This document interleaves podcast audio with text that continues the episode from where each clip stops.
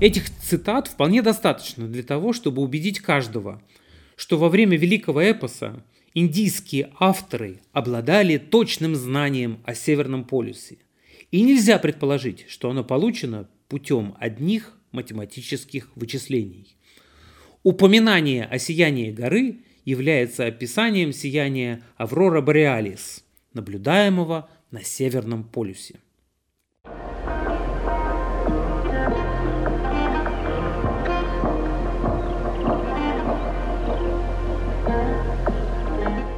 Здравствуйте, я Алексей Гринглас, и это продолжение выпусков о поисках Святой Земли ведического индуизма и зороастризма. В предыдущем видео я рассказал вам о необычном природном явлении в Северном Молочном океане и определил три возможных варианта островов, которые могли посещать люди, рассказавшие про индоевропейцам об удивительных полярных реалиях. Сегодня у нас два вопроса. Могли ли создатели древнеарийских притч проживать за полярным кругом? И посещали ли древние люди Северный полюс? Тилок утверждал, что первые арии жили в Заполярье. Можем ли мы с ним согласиться? Вот первое доказательство Тилока. Давайте почитаем Ригведу. Появилась красноватая ушас – Соблюдая закон, она создала свет. Пусть ваша помощь будет рядом. А, давайте проанализируем этот гимн. Исходя из текста, мы видим, что источником света является ушас, то есть заря, а не сурья, и это может подтверждать предположение Тилока о том, что наблюдатель находится на севере, где в один из дней заря может появиться на небе, а солнце так и не выйдет из-за линии горизонта. Тилок отмечал, что в южных широтах восход солнца следует за зарей очень быстро, поэтому заря не может э, сравниваться с солнцем по светимости в то время как в заполярных широтах воспевать зарю как полноценный источник света объяснимо естественно. Скажу вам, дорогие зрители, что не только в Заполярье, но и вообще в высоких широтах угол падения лучей Солнца на Землю не такой, как в южных широтах. Поэтому момент, когда небосвод светлеет, сильно разнесет по времени с моментом появления Солнца. Я живу в регионе на широте 60 градусов, и у нас есть белые ночи, я могу вам это подтвердить. То есть впечатление, что небо светлеет от зари, а не от солнца, это доказательство проживания наблюдателя на параллели высокой широты, но не обязательно за полярным кругом. Доказательство Тилока в данном случае не работает. А вот какой э, вывод он сделал из анализа другого гимна Ригведы. Говорят, что Индра по отдельности удерживал своей силой небо и землю, как колеса колесницы удерживаются осью.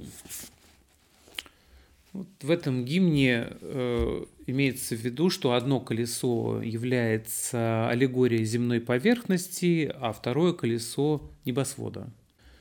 Из этого гимна Тилок заключил, что его автор, наблюдающий эти два колеса на одной оси, находится на Северном полюсе. Понятно, да? Вот это Земля у нас такая, сверху небосвод, вот ось, и вот два колеса. Что можно сказать в ответ на это? Ну, во-первых, э, вращение неба как колеса колесницы наблюдается даже в самой Индии. Правда, плоскость вращения звезд в Индии не параллельна Земле. Она наклонена к ней на 60-70 градусов. Примерно вот так. И система Земля-небо совершенно не похожа на два колеса на одной оси. Поэтому можно сделать вывод, что наблюдатель не находился в Индии. А, это с одной стороны. А с другой стороны, и идея с Заполярьем тоже несостоятельна, поскольку а, если бы автор процитированного стиха находился в Заполярье, он не использовал бы сравнение крутящегося небосвода с колесом. колеса попросту не могли быть распространены в тех краях из-за нетвердого грунта летом или снега в остальные времена года. Скорее всего, стих этот мог появиться, например, в средних широтах, где жили в те времена арии. Еще одно доказательство Тилока о нахождении наблюдателя в Заполярье – длинная полярная ночь. Я прочту вам отобранные Тилоком строки из Ригведы, э, которые, как ему кажется, доказывают существование полярной ночи. Э, это значит ночи продолжительностью более чем одни сутки.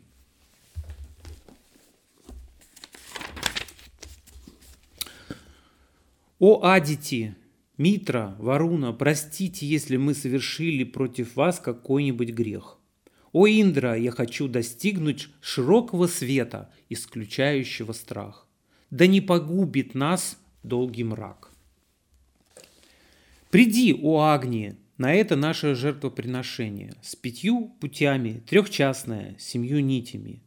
Будь возницей нашей жертвы и идущим впереди – Слишком долго пролежал ты в длительном мраке.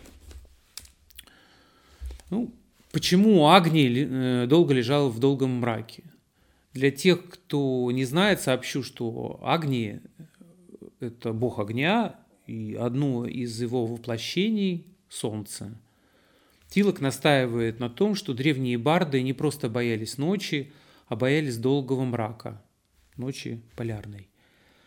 Вот какую мантру можно найти в Тайтире Самхите.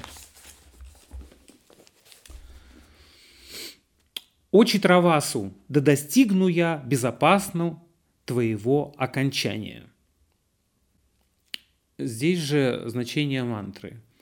Читравасу – это ночь, и в древности брахманы боялись, что она не достигнет зари. Ну, я думаю, что в данном случае можно согласиться с Тилоком, что речь идет о регионе, где есть полярная ночь. А вот э, еще один пример, э, который говорит нам о том, что люди, рассказавшие про индоевропейцам о своих впечатлениях, жили именно в Заполярье. В своей книге «Арктическая родина в Ведах» Тилок говорит о существовании в древнеиндийских текстах двух видов парных божеств – близнецов или сестер, аллегорически связанных с парой день и ночь. Тилок обратил внимание на то, что в Ведах э, существуют множественные пары у Шаса-Накта, которые описываются общим определением Верупия – а есть пара, именуемая Ахани, и существующая в единственном числе. Причем в Ригведе и у Шасанакта, и Ахани призывается порознь. И это подтверждает, что эти две пары не одно, а разные парные божества. И вот э, это деление может указывать на особенности заполярного региона, где есть множество различных по длительности пар у Шасанакта, а есть одна пара Ахани, это полярный день, полярная ночь. Давайте отсечем варианты территории, где проживание древних людей было совершенно невозможно. Тилок считал, что место обитания ариев – это территории, когда-то существовавшие у полюса – но ныне занимаемые шельфом Северного Ледовитого океана. Некоторые из моих подписчиков согласны с этим выводом и предлагают гипотезу постепенного опускания дна шельфа океана с течением времени. То есть на месте значительной части шельфа могла быть суша, на которой жили или по которой путешествовали люди. Я проверил эту гипотезу и скажу, что частично так и было. В незначительной части океана, в том числе э, в районе Новосибирских островов. Несколько тысяч лет назад берег материка в этом месте был севернее нынешнего. Максимально к северу человек приближался в этом регионе в период температурного максимума Голоцена. На острове Жохова, где полярная ночь длится чуть более 100 суток, обнаружена стоянка древнего человека 7-6 тысячелетий до нашей эры. Однако э, в основном шельф океана формировался миллионы лет назад, за некоторым незначительным э, исключением. И понятно, что такую далекую эпоху невозможно рассматривать как время существования людей, сумевших пронести сквозь время свои культурные традиции. Поэтому мысль Тилока, что имеется достаточно указаний на существование э, континента вокруг э, Северного полюса вплоть до последнего периода оледенения, является неверной. А, а на самом материке, судите сами, на самой северной точке Евразии, мысе Челюскин, полярная ночь длится 109 суток. На самой северной из найденных стоянок древнего человека в Евразии – Ночь длится 100 суток. Даже если мы берем 109 суток, это не так много, как было предсказано Тилоком. Э, то есть э, его идею о длительности полярной ночи от 61 до 160 суток у проживающих в Заполярье людей следует э, признать неверной в северной части Евразии в течение последних 10 э, тысяч лет не было пригодных для существования мест э, с достаточным количеством топлива и еды. Мне представляется, что 10 лет это даже много. Анализировать нужно только период после четвертого тысячелетия до нашей эры. Э, вряд ли не стихотворные предания могли сохраниться в течение нескольких тысячелетий. Тилок сообщает нам, в главах 163 и 164 Ванны Парвы Махабхараты говорится, «У меру Солнце и Луна ходят кругом слева направо, ежедневно и тоже делают все звезды. Гора своим сиянием так одолевает тьму ночи, что ночь едва можно отличить от дня. День и ночь равны году для обитателей этого места. И анализ этих строк Тилоком. Этих цитат вполне достаточно для того, чтобы убедить каждого, что во время великого эпоса индийские авторы обладали точным знанием о Северном полюсе – и нельзя предположить, что оно получено путем одних математических вычислений. Упоминание о сиянии горы является описанием сияния Аврора Бореалис, наблюдаемого на Северном полюсе. Индийский исследователь Падмакар Вишну Вартак согласился, что э, автор Махабхараты знал о Северном полюсе, Э, но предположил, что некоторые путешественники из Индии могли добраться до Северного полюса и наблюдать там полугодовую ночь и полугодовой день, которые по возвращении сообщили мудрецам здесь, в Индии. Первое, что мы должны обсудить здесь – полярное сияние.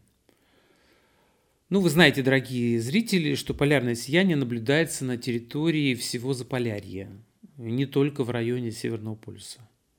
Иногда наблюдает его и южнее полярного круга. Второй момент для обсуждения путешествий из Индии на Северный полюс. Во-первых, вероятнее всего, территория проживания ариев в момент написания первых стихов Ригведы была не в Индии, а севернее ее – а, об этом а, говорят э, и археологи, и палеогенетики. Во-вторых, э, посмотрим, что написано в Ригведе.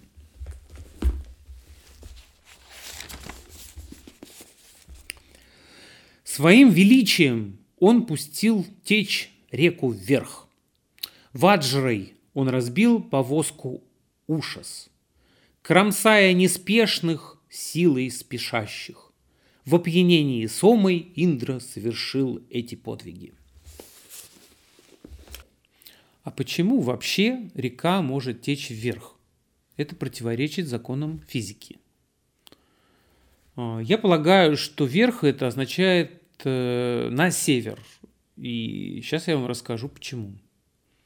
Давайте обратим внимание на то, что реки и бассейны Северного Ледовитого океана текут на север. И можно сделать вывод, что речь идет именно о территории какой-то части бассейна Северного Ледовитого океана. Вот что говорит Наталья Романовна Гусева об индоевропейских мифах. В мифах ярко вырисовался и зафиксировался образ светлого райского севера, верхнего места, воспеваемого как противоположность темного нижнего юга, куда на зиму скрывается солнце, или, по представлениям, куда его скрывают похищающие его демоны. Посмотрите, пожалуйста, как выглядела Земля с точки зрения индоариев. Я еще хочу рассказать вам, дорогие зрители, о том, что слова «север» и «верх» связаны семантически. А, более сложным является ответ на вопрос, могли ли праиндоевропейцы добраться из мест своего обитания до Арктики? Если да, то на чем? В древнейшее время не существовало э, транспорта для поездки в Арктику. Э, реальным мог быть только спуск на плотах по крупной реке, по такой как Обь или Енисей – но возвращение к месту отправления без дорог и судов было делом очень сложным, хотя и возможным. Верховья Оби и Енисея – это доказанные территории размещения восточных праиндоевропейцев. То есть сплавиться до Арктики и вернуться назад было реально. Однако э, организовать путешествие индоевропейцам-степнякам по льду океана было невозможно. У них не было для этого ни навыков северного выживания, ни собачьих упряжек. Теперь давайте поговорим о путешествии к Северному полюсу жителей Заполярного севера. Путь от крайних точек расселения северян до островов в форме скорлупок яйца, о которых я говорил в предыдущем выпуске и обратно, сотни километров – а до Северного полюса и обратно тысячи километров. Не утомляя вас расчетами, скажу, что разница приблизительно в 5 раз, почти на порядок. Поэтому посещение людьми Северного полюса в древности я считаю невероятным. А, приведу три основных аргумента, доказывающих невозможность таких путешествий. А, во-первых, путешествие требует слишком больших затрат и снаряжения. Впервые люди достигли Северного полюса без применения технических средств со своим запасом продуктов только в 1986 году. Предыдущие походы сопровождались заброской продовольствия с самолетов. В древности людям невозможно было совершить такое путешествие и вернуться из него, поскольку у них э, не могло быть необходимого инвентаря. Например, палаток, э, топлива для подогрева пищи, теплой легкой одежды. К тому же э, экспедиции конца 20 века стартовали севернее мест проживания древнего человека. Во-вторых, средств навигации тогда не существовало. Непонятно было, куда идти. Невозможно было найти дорогу на Северный полюс. Ну и найти дорогу назад э, тоже было невозможно, так как э, не существовало приспособления для определения курса обратной дороги в район первоначального выхода. По Солнцу можно ориентироваться не очень далеко к северу от побережья. Я рассказывал вам про это в предыдущем выпуске. В-третьих, в легендах рассказывается о горах Меру на Северном полюсе. Но сегодня мы знаем, что в реальности на Северном полюсе гор нет не было несколько тысяч лет назад. Лицо несоответствие того, что есть, и того, о чем рассказывается в легенде. Тогда возникает вопрос, откуда люди узнали про полугодовой день на Северном полюсе? А, ну, мне кажется, что само наличие легенды о полугодовом дне и полугодовой ночи на Северном полюсе, на мой взгляд, свидетельствует именно о том, что она возникла среди людей, живших или бывавших в Заполярье. Люди, находящиеся севернее полярного круга, заметили, что длительность полярной ночи или полярного дня увеличивается при перемещении точки наблюдения к северу. Я считаю, что люди довели в своем воображении эту тенденцию до крайней точки. И в результате возникла легенда о полугодовой ночи и полугодовом дне. Э, я не согласен с Тилоком, считавшим, что мы не можем полагать, что во время создания Брахман астрономия была столь развита, что могла создать некий реальный факт путем математических калькуляций. То есть сама легенда о полугодовой полярной ночи и полярном дне свидетельствует о том, что люди, придумавшие это, проживали севернее полярного круга, то есть в Заполярье. Интересно отметить, что индоарийский поэт не сам наблюдал за полярные реалии, а основывался на чужих впечатлениях. С одной стороны, в гимнах Ригведы остаются упоминания локации полярной зари на юге, и Ушас названа Южной. А с другой стороны, давайте прочитаем стихи. Запылал у нас зажженный огни, Показались края даже у самого мрака. Появилось на востоке знамя ужас, Дочери неба, рождающиеся для красоты.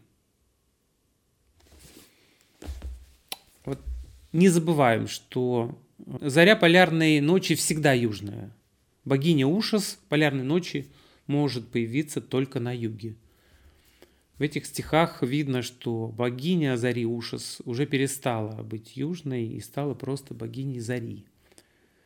Я считаю, что сам стих сложен гораздо позднее наблюдаемого в Заполярье явления, без понимания его поэтом.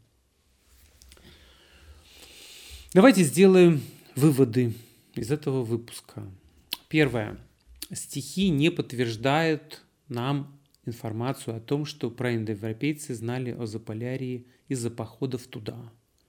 И наоборот, есть признаки того, что заполярные истории в стихах, основанные на реальных впечатлениях, из-за передачи индоевропейцам рассказов северян. Второе. На Северном полюсе люди никогда не жили и вообще там не были.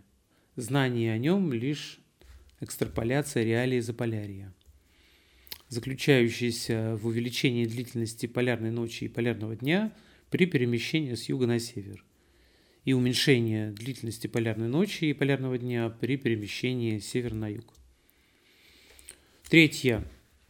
А, выводы Тилока относительно климата и пригодных для жизни территорий, расположенных на современном шельфе Северного Ледовитого океана, не подтверждаются. Но длительное существование человека в Заполярье было возможным. Дополнительные доказательства этого я приведу в дальнейшем. На этом наш выпуск завершен. В следующем выпуске мы сузим диапазон широт и значительно сократим территорию поисков святой арийской обители, вплотную приблизившись к ней. Ставьте лайк этому видео и жмите на колокольчик. Всего доброго, до свидания.